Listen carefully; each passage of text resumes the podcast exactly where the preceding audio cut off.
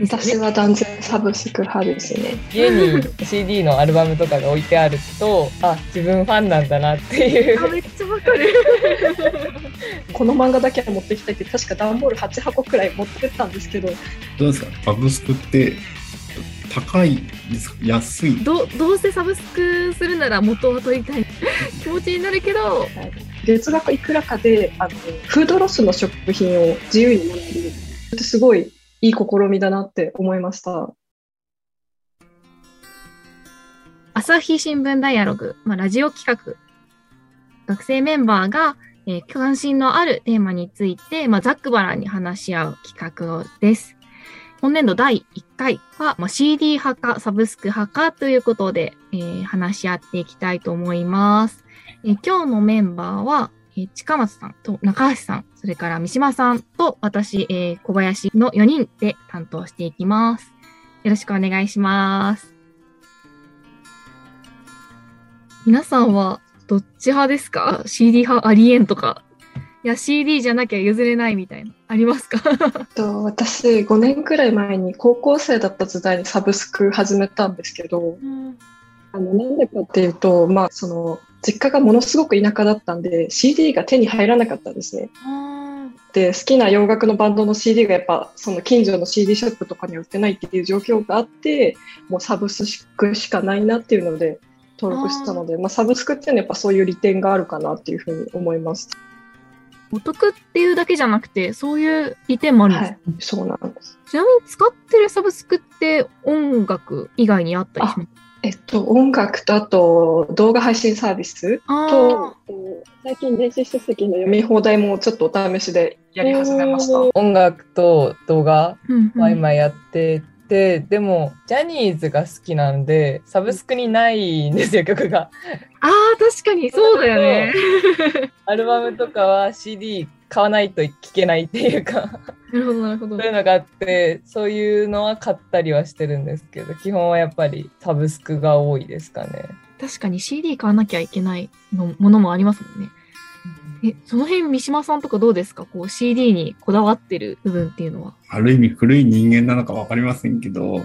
やっぱりな、こだわって、このアーティストのこの曲を聴きたいっていう、ちゃんと目的持って選んで買いたいっていう人で、で、やっぱり画面上でそういうオンラインで買ったりするというとはまた別の、やっぱり手にして買うっていう、なんかそこに、あ、ちゃんと聞くぞ、みたいな、そういう風になって、うん、そういうマインドみたいなのもできたりして、だからなんか現物にこだわるってところあるかもしれないですね。ちなみに好きなアーティストがいるんですか？そうですね。いろいろ聞きますけど、ただ、なんでしょう。CD じゃないとないなって、まあ、先ほど近松さんも言ってましたけど、そういうアーティストですと、例えば山下達郎さんとか、うん。まあ本人も、あの、CD とかしか出さないよっていう風な、音にこだわってる、そういう主義があるらしくて。やっぱそこはやっぱり CD じゃなきゃまず聞けないっていう。いや私もなんだろう、自分の好きなアーティストに関しては CD にこだわったりはしますね。買ったっていう、その、なんだろう、アーティストに貢献したじゃないけど、なんかそういう気持ちで 買ったりします。その気持ちわかります。なんか、か何千円とか、下手したら払って、買ったっていう、その貢献した感とか、あと、家にその CD のアルバムとかが置いてあると、あ、自分ファンなんだなっていあ、めうっちゃわかる。実感ができますよね。家に並んでる時の、やっぱその、うん、ステータス感っていうのはありますよね。れっきとしたファンですみたいな。なんかやっぱどっちかっていうとグッズみたいな感じなんですか？そういうば感じの CD だと。あーあ、普通の一つとして集めてる感はあるけど、でもグッズにはあんまり手を出したことがない。その CD を買ってるっていう、そのグッズ感については。感は、あんまない、どうなんですかね？でも見て満足するっていうか、私もグッズあんまり買わない人なんで、まあせめて CD は買おうかなみたいな。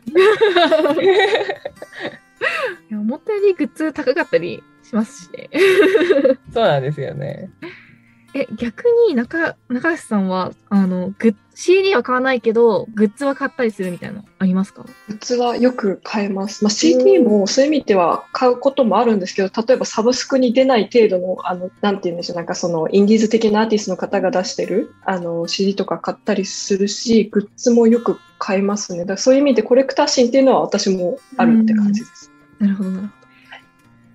月額いくらかで、あの、フードロスの食品を自由にもらえるみたいな。えー、めっちゃいいですね。サブスク、そう、サブスクってサブスクって、確か日本でも同様のサービスがあったと思うんですけど、あそれってすごいいい試みだなって思いました。結構普及とかはしてるんですか？そのサービス。うん、私、どうなんですかね。私の前で使ってる人はいないんですけど、大学にチラシがあって、あ、こういうのがあるんだって感じだったので、これからもっと広がるのかなって感じがしました。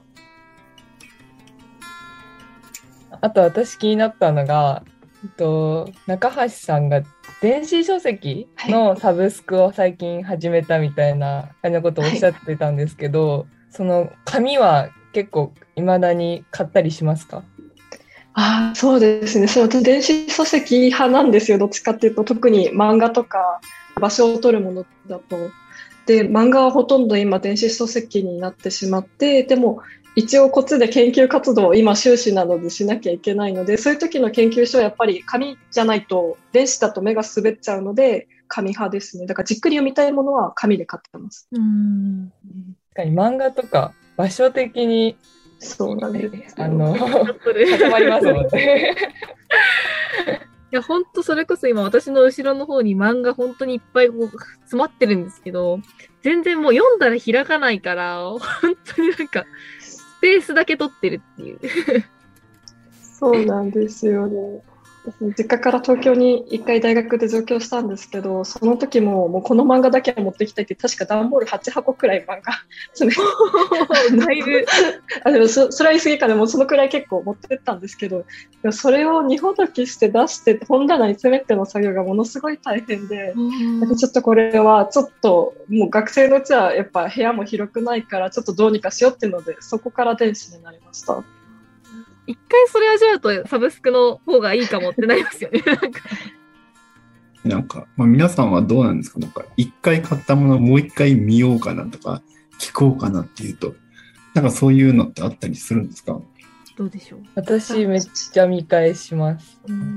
前に、うんと、その電子書籍をちょっとだけ無料期間みたいな時にやって読んだやつがあって、で、どうしても現物が欲しいと思って、その後紙の本を買っちゃうぐらい読んだり、あとは漫画もやっぱコレクション精神なのか、並んでる光景が好きで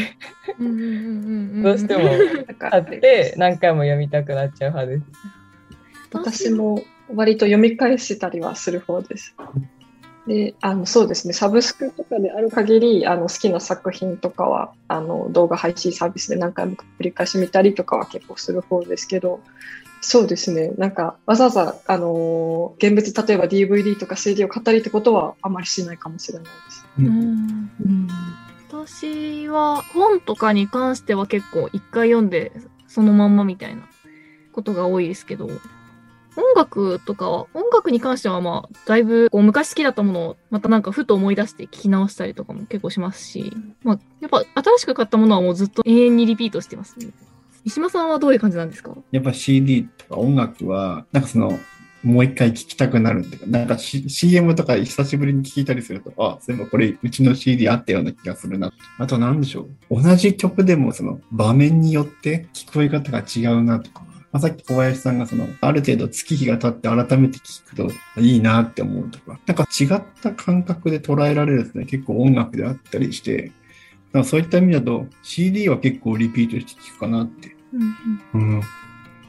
ぶっちゃけ皆さん、どうですか？サブスクって、皆さんの感覚だと高いですか？安いですか？なんか私的には結構月額っていうと、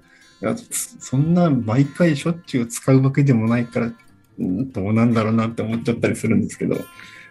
どうです？いや、確かにこれめっちゃ悩むところなんですよね特に音楽のサブスクとか、なんか CD 買うとこの値段で、みたいな。で、1、毎日どのぐらい聞くとして、みたいな。元取れてんのかな、みたいな。なんか正直あんまり計算できてないですけど、結構気になるところではありますね。だけど、こうやって考えるんですね、やっぱり。うん、なんかせど、どうせサブスクするなら元は取りたいみたいな。気持ちになるけど、どっちなん、どっちがいい正しいんだろうっていう。なんか、どうなんだろう。私も元取れてるかどうかって考えると、取れてない気がして、すごく怖くて計算できないんですけど。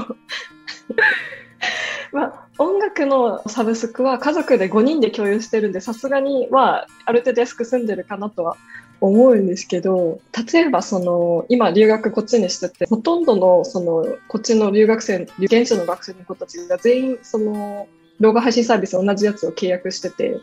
でなんかある意味インフラ化しちゃってるというか、それを見てることが前提、入ってることが前提みたいなあのコミュニケーションって結構あるんですよね。なので、もう入っとかないとみたいなところが、もちろんちょっと入っておかなきゃいけないなっていうのがあって、私自身あの映画好きなので入ってるっていうなんかその安い高いの問題じゃないかなっていう時も昔のテレビにとって変わっちゃった感はありますよね。確かにもはやもう損得感情のレベルじゃないですよね。そういうそれこそ今回はまあ CD っていうところに一つスポットを当てられてましたけど他にももしかしたら飲食店とかのサブスクみたいなのもあったりすると思うんでなんかそういうもし我々じゃサブスクだけで生活できるのかみたいなのも、なんか考えられると面白かったりするのかなって。うん。確かに昔、そういえばテレビで、駅の近くの飲食店は全部サブスクで食べれますよみたいなサービスのね、なんかそれで結構サラリーマンの方が使ってるっていうのを見ました。ちょっと思い出したんですけど、去年かもう少し前に、あの、大手の結構安めの焼肉チェーン店が、あの、サブスクをやったんですよ。確か1ヶ月いくらで、うん、あの、この焼肉食べ放題みたいな。そしたら人が殺到しすぎて1ヶ月くらいで、あの、打ち切られたってことがあって。やっぱりそう、企業もちょっとそこら辺金つけていって、どのくらいの人が利用するのかとか、どのくらいの人が来るのかっていうのも、やっぱ考えないとそこ難しいんだなって思いました。そのニュースを見たときに。そろそろクロージングに向かっても大丈夫でしょうか？ではでは、えっ、ー、と、今回は、えー、CD 派サブスク派ということで、CD 派、CD っていうか、その音楽に限らず、まあドラマだったり、まあ新しいサブスクだったり、そういう話も展開できて、なかなか面白い話を聞けたなって思います。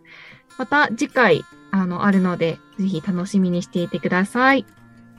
では、さよなら。さよなら。さよなら。ちょっとラジオなので最後ラジオっぽくしてみたんですけど、めっちゃ違和感ありますね。